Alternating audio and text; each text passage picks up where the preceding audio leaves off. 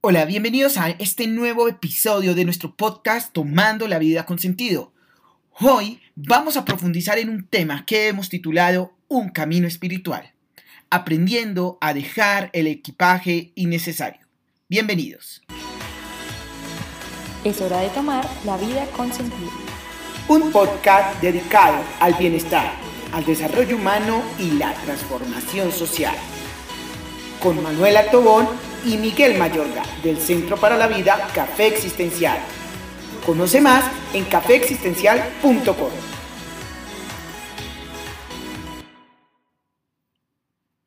Muchas gracias por escuchar Tomando la Vida con Sentido, un podcast de Café Existencial. Soy Miguel Mayorga y hoy vamos a hablar sobre el camino espiritual, aprendiendo a dejar el equipaje innecesario, que también lo podrás encontrar en nuestro blog en la plataforma Medium como Reflexiones para la Vida. Ahí encontrarás muchas reflexiones realizadas por el equipo de Café Existencial.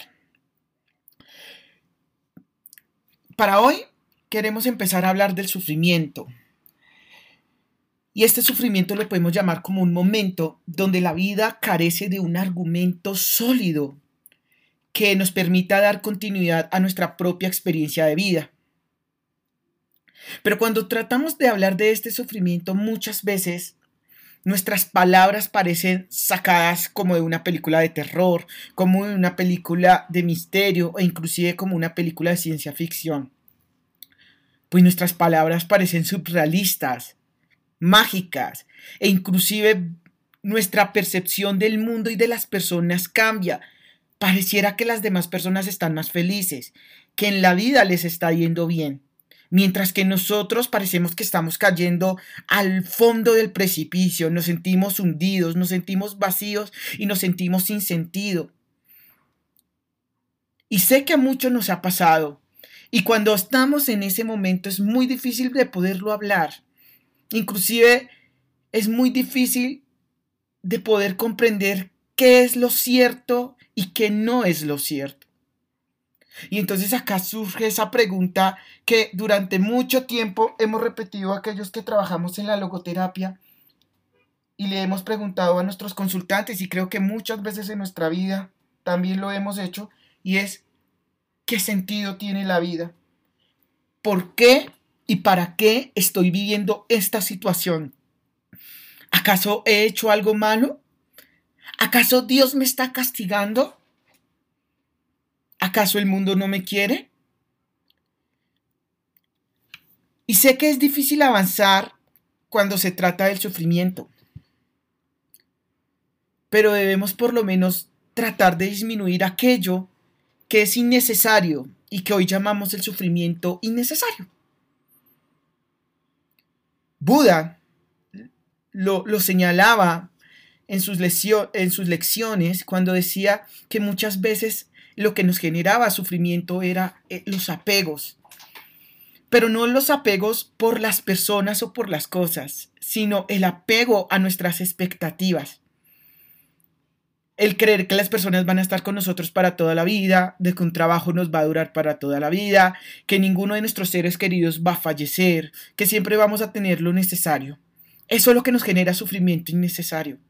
Porque pues sí, hay un sufrimiento necesario, hay un sufrimiento que, nace con nosotros, un sufrimiento ante la pérdida, un sufrimiento muchas veces ante, ante tomar posición, elegir cosas, responsabilizarnos o encontrar sentido.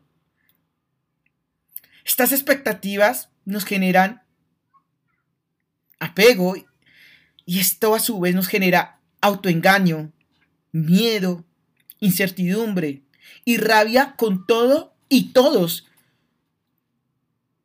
cuando sentimos que nuestras expectativas se están desboronando. No es fácil, y, lo sé porque lo he vivido, porque ante lo inesperado estamos acostumbrados a buscar culpables.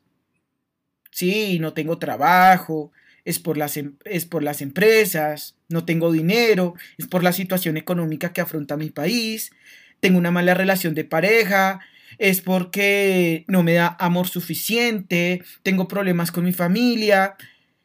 Y siempre tratamos de quitar la responsabilidad de lo que sufrimos. Pero, pues la verdad, ese sufrimiento innecesario muchas veces lo que nos demuestra es que buscamos un abrigo, un encuentro con alguien, con otra persona que logre entendernos, que logre acompañarnos. No, no nos solucione el problema, pero si nos acompañe por lo menos a entender qué es lo que nos está pasando, por qué a nosotros. Y para eso necesitamos una persona en donde encontremos disponibilidad, una morada y una colaboración. Pues esto nos va a permitir muchas veces poner esa experiencia de sufrimiento en reflejo para darnos cuenta lo quebrada que está nuestra existencia. Pero lograr eso también implica que nos distanciemos, nos alejemos un poco de los mismos síntomas y situación que estamos viviendo, nos distanciemos de esa inseguridad que nos lleva a pensar que no vivimos, sino que sobrevivimos, porque la vida es dura, es ruda y es injusta. Pues esta inseguridad y esta sensación de sobrevivir se da porque sentimos que todo nos amenaza, que todo es un riesgo. Y por ende nos encerramos en un egoísmo y en un alejamiento de nosotros mismos y del lugar que habitamos. Ahora, si nos encontramos así, en esta situación de sufrimiento innecesario generado por el apego a nuestras expectativas, seguiremos buscando culpables innecesarios, seguiremos culpándonos innecesariamente y nos vamos a ir aislando de los otros. Que sin, que sin darnos cuenta en esos momentos también es un desconocido que sufre. No en la misma circunstancia, posiblemente no en el mismo nivel, pero sufre. Ahora, volviendo al sufrimiento necesario, este que llega inesperadamente, que nos confronta, nos cuestiona y también nos desordena nuestra vida, pero es un sufrimiento que cuando nos acercamos a él, es un sufrimiento que tiene sentido, que tiene profundidad, y que si nos sumergimos en él y aprendemos a comprender ese sufrimiento que es necesario, podremos encontrar posibilidades de valor, así sea para sobrellevarlo o para aceptarlo. Y ejemplo, en este, en este punto, he visto cómo muchas personas con lo de la pandemia, cuando mueren sus familiares, sufren por la pérdida y es un sufrimiento consentido, pero se alejan de ese sufrimiento consentido porque empiezan a crear un sufrimiento innecesario, de creer que esa persona debería seguir acá, de culpar a Dios de por qué se la llevó, de culparse a ella porque hubiera podido hacer más por esa persona. Y eso es lo que nos aleja, como lo he venido diciendo, de el sentido de la posibilidad de valor.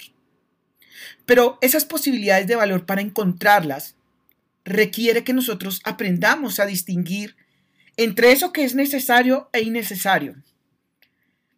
Y acá coloco una analogía y es como si fuéramos de viaje a un mismo lugar, digamos, a la finca que tenemos, a la hacienda que tenemos, eh, no sé, ah, yo acostumbro a viajar mucho a México, entonces siempre voy a Ciudad de México y al principio, cuando yo viajaba a Ciudad de México, pues el primer la primera vez que viajé, yo no sabía cómo era el clima, no sabía qué tipo de ambiente había ni qué tipo de personas me iba a encontrar y eso implicó que yo llevara un sobrecargo en mi equipaje porque pues tenía que llevar chaqueta, tenía que llevar vestido de baño, tenía que llevar un montón de cosas que no sabía si iban a ser necesarias o no, pero que después de ese viaje me di cuenta que muchas de esas prendas que llevaba eran innecesarias. Y así pasa muchas veces, el sufrimiento es un equipaje. Y en ese equipaje un sufrimiento necesario implica que llevemos lo necesario, mientras que ese sufrimiento innecesario hace que llevemos sobrecargo en nuestro equipaje, haciendo más peso. Pero parece loco porque luego se nos presentan las mismas situaciones, tenemos que volver al mismo viaje y seguimos cargando eso que ya sabemos que no necesitamos, pero por seguridad, una seguridad absurda, seguimos cargando el equipaje que no es indispensable. Y con ello somos capaces de pagar más por llevar lo que no es necesario. Y luego cuando regresamos de ese viaje, tratamos de traernos cosas, ¿cierto? Souvenirs, pero se nos vuelve complicado porque nuestro equipaje está sobrecargado y cargar esos souvenirs, pues no empezamos a sentir que no es necesario, pues porque no podemos dejar ese equipaje. Entonces debemos traer menos cosas nuevas para nuestra vida para no perder ese equipaje que no es necesario.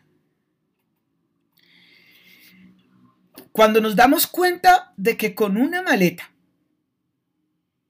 podemos llevar lo mínimo que necesitamos en nuestra vida, en nuestro sufrimiento, pues aprendemos también a encontrarnos con cosas que en ese destino antes no veíamos.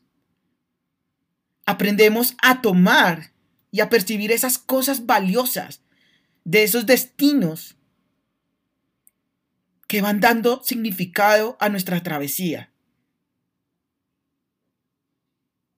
Asimismo, el sufrimiento cuando es necesario, es decir, cuando cargamos el equipaje necesario ante ese sufrimiento, nos permite fijarnos en posibilidades que son valiosas, que antes no teníamos presentes, por el hecho de guardar en nuestra vida equipaje innecesario que nos cargaba más, que nos costaba más.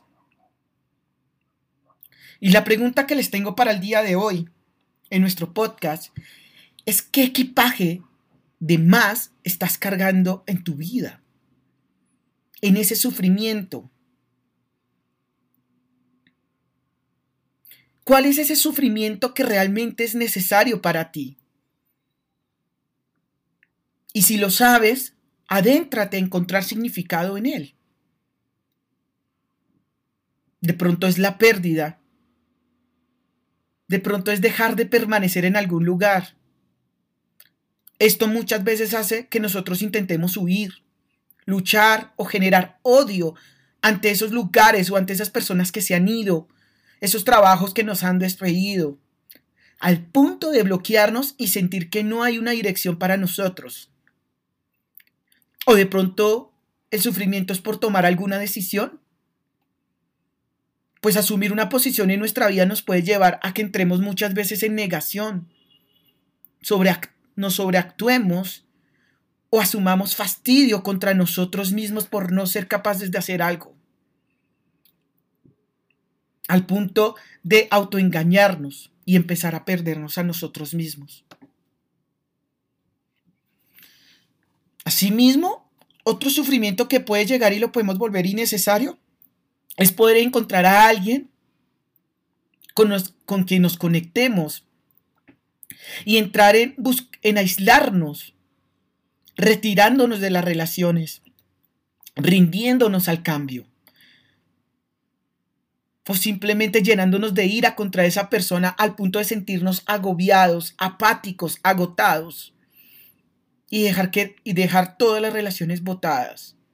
O por último, esa sensación y miedo de entregarnos a algo o a alguien más que nosotros mismos.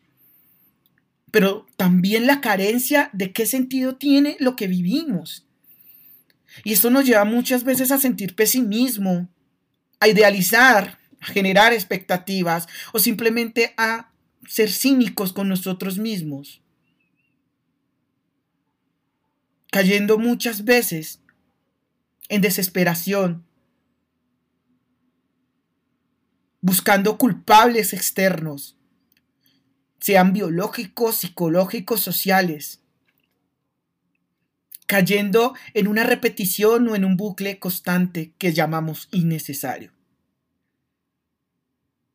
Cada uno de los contenidos que acabo de contarles nos confronta, pero ese miedo a ser confrontado por eso hace que tengamos estrategias eh, de, o mecanismos de defensa que hacen que agrandemos más ese sufrimiento necesario a tal punto de olvidarnos de qué realmente es lo que nos hace sufrir. Y cuando aprendemos a confrontarnos realmente con ese contenido, aprendemos también a reducir el equipaje. Y cuando esto sucede, no es agradable muchas veces, porque todo lo creemos necesario. Pues la vida se, pues la vida se quita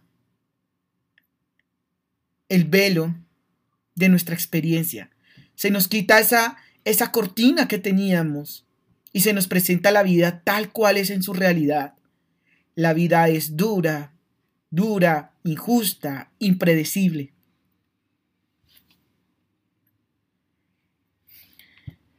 Permíteme, permítame para ir cerrando,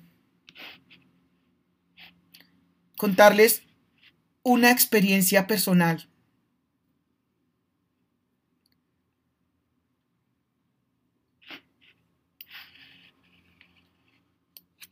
Para contextualizarlos y contextualizar lo que antes hemos dicho en este podcast. Y es que hace menos de un año logré cumplir mis sueños académicos. Mm, soy doctor, tengo una maestría, tengo una especialización, tengo una múltiples formaciones, he escrito libros, artículos. Y en ese punto buscaba reconocimiento y sentía que yo había hecho una inversión muy grande con mi estudio, amo estudiar, pero también sabía que tarde o temprano esto que yo había hecho a nivel académico, a nivel laboral me iba a traer beneficios, reconocimiento. Y justo en esa época, hace menos de un año, me encontraba en mi mejor momento económico. Había podido cumplir sueños como tener mi propio apartamento, cambiar mi carro, comprar una casa fuera de la ciudad, poder pagar y darme ciertos lujos y caprichos. Y sentía que eso hacía que mi calidad de vida y de los que me rodeaban, en especial de mi pareja y de mi hijo, pues se encontraran muy bien, porque sentía que les podía cumplir en cierta parte sus sueños materiales y eso me hacía bien. Pero uno, por más que quiera, nunca podrá amarrar los dos zapatos con la misma presión. Cuando tú sientes un zapato suelto y te lo amarras, el otro, el otro se presenta como si estuviera más suelto y te lo amarras y el otro queda más suelto. Es una cosa muy loca, ¿no? Pero había, que, había algo que yo sentía que estaba flojo en mi vida, que estaba suelto y era mi relación con mi familia eh, paterna, eh, con mi padre, con mi madre y con mis hermanos. Por lo, por lo cual intenté arreglar en esa situación, en esa época, arreglarme con ellos, tratar de sanar, pero como la entropía, cuando tú le prestas atención a algo para que no se deteriore, otra cosa se va a ir deteriorando. Sentí que empecé a perder esa presión en mi trabajo. Eso que me, esa tensión que tenía a nivel de mi trabajo y de mi economía. Y algunos trabajos ya empezaron a no aceptarme porque me encontraba sobrecalificado. Otros porque no habían vacantes. Otros porque era una convocatoria donde un tercero intervino y subió mal los documentos y por eso no pude ser contratado muchos con el pretexto de la cuarentena, y mi vida se vio afectada y tuvo un giro de 180. Mi vida empezó a fragmentarse. Empecé a sentir eso que les decía al inicio, caer un abismo y empezar a ver a los demás cómo estaban arriba y seguían subiendo. Lo más loco era que yo no podía creer cómo un par de meses atrás todo lo que había planeado Sí, mis expectativas se estaban viendo afectadas. Y me cuestionaba porque durante mi vida había intentado alcanzar los perfiles necesarios para lograr una estabilidad laboral y económica. Y no era justo. Muchos diríamos, no era justo vivir esas situaciones.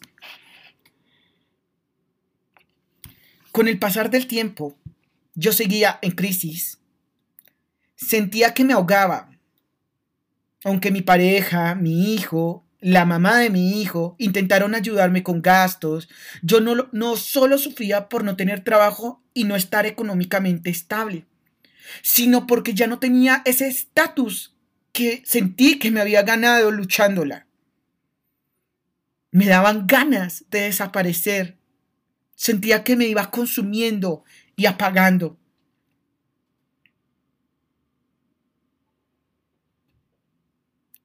Qué era lo que me estaba pasando.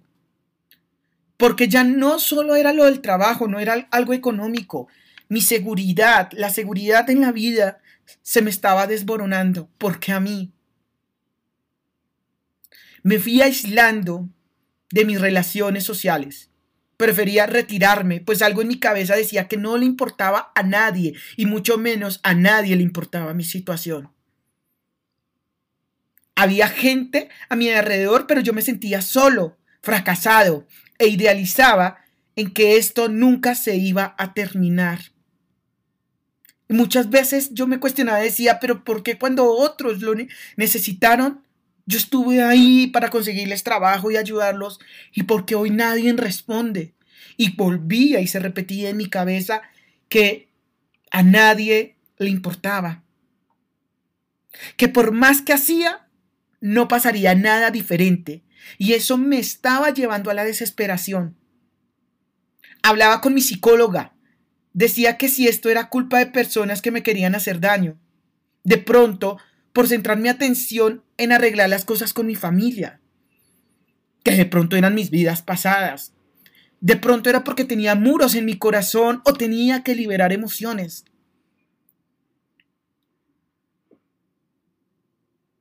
En mí no podía encontrar ningún argumento y eso me carcomía más la cabeza. No sé, de pronto tenía razón mi psicóloga, debían haber una explicación externa, debía existir personas culpables de lo que me estaban pasando, porque yo era bueno, yo no estaba y no había hecho nada contra nadie para dañarlos. De pronto era algo divino, místico, espiritual. Pero los días y los meses pasaban y nada cambiaba en mi vida. O eso pensaba yo. Empecé a fortalecer mi espacio sagrado. Un lugar donde empezaron a llegar nuevas personas.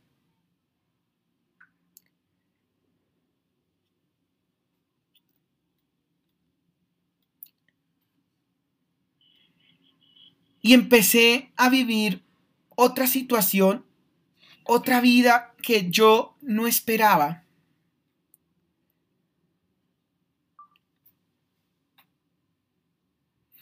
Las personas llegaban con su propio sufrimiento. Las personas llegaban en crisis. Pero eran situaciones que muchas veces no eran iguales a las mías era un proceso tan diferente, pero igual al mío. Unos con ruptura, otros con crisis de pareja, algunos con duelos por la pérdida de sus parejas, sus seres queridos, sus familias, otros sin trabajo, algunos con problemas de familia, otros con problemas económicos, y yo los abrigaba en mi consulta. Siempre me ha gustado hacer eso, pues en ellos me reconozco en su sufrimiento, reconozco mi propio sufrimiento. Pero lo innecesario en mi equipaje era empezar a luchar por aquello que era innecesario. Era aprender a reconocerme a mí mismo en esta situación, una persona que sufre,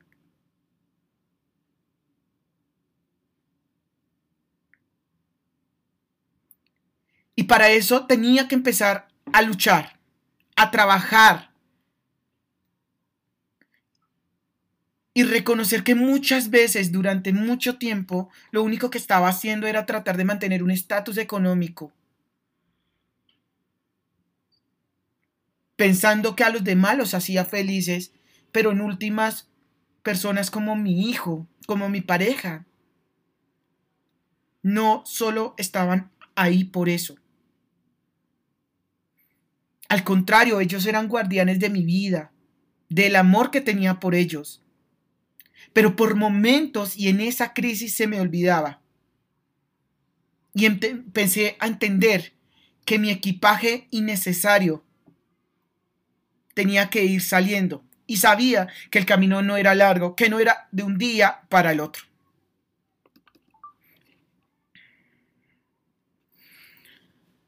Fue poco a poco que empecé a darme cuenta que el dinero, aunque no me sobraba, me permitía vivir dignamente, por lo menos el dinero que estaba ganando en ese momento. Otro equipaje innecesario era quejarme, que llevaba mucho tiempo sin salir de mi apartamento, pero recordé que antes de la pandemia yo decía que quería tiempo para mí en soledad y hoy lo tenía y no me había dado cuenta. Veía cómo mi espacio sagrado antes, antes no podía ser cultivado. Y me refiero, ejemplo, a café existencial.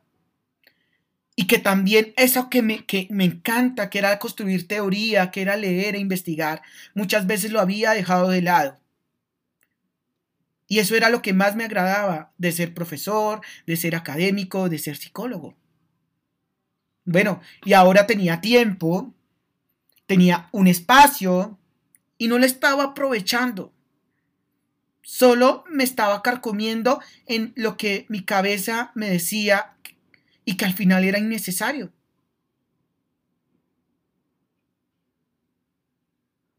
Y así como no aprovechaba el tiempo para café existencial o no aprovechaba el tiempo eh, para mi teoría, para mis consultantes, tampoco estaba aprovechando el tiempo para mi pareja, para mi hijo.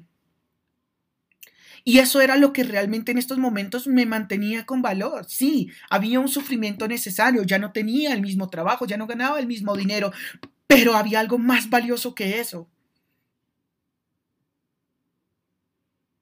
Y empecé a dejar eso innecesario y a traer lo que era importante para mi vida.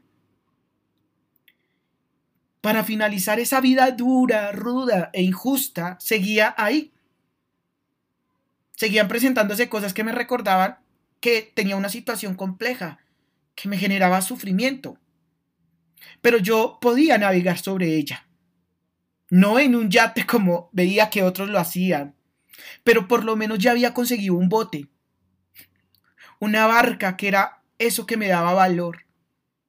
Sabía que no podía hacer nada frente a lo laboral o a lo económico en esos momentos, pero sí podía centrarme en eso valioso que se presentaba en mi vida. No porque hubiesen más personas que vivieron la misma situación y salieron adelante, pues cuando uno está en el vacío, eso es lo que menos uno piensa, ¿no? O sea, uno no piensa, ay, cuántas, si esta persona pudo, yo puedo, no. Uno empieza y tiene que buscar estrategias tan personales para salir de esos vacíos. Y entendí que esta situación de lo laboral y lo económico era necesaria. Pero aún así, yo podía dejar de cargar lo innecesario. Dar un salto de fe. Aferrarme a eso que hoy consideraba valioso. Cultivarlo.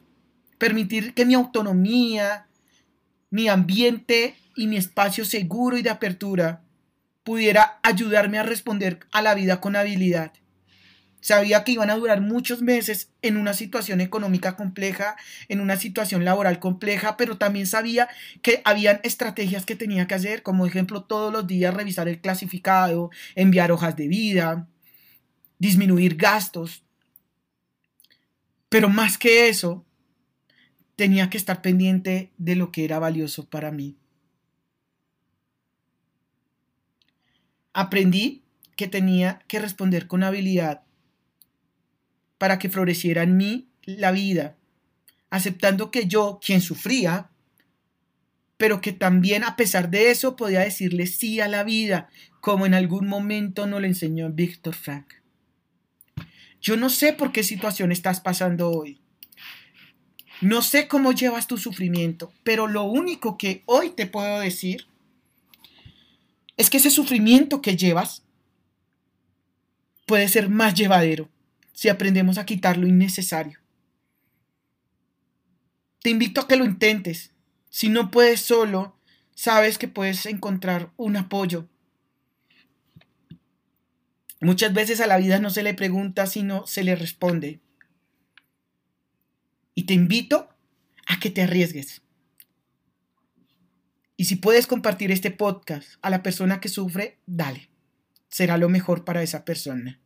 Muchas gracias por este podcast y recuerda que la vida hay que tomarla con sentido. Soy Miguel Mayorga y nos escuchamos en la próxima. Bendiciones para todos. Si te gustó este podcast, compártelo. Y si quieres saber más, síguenos y escríbenos en info arroba café existencial o en Instagram arroba café existencial. Nos escucharemos pronto.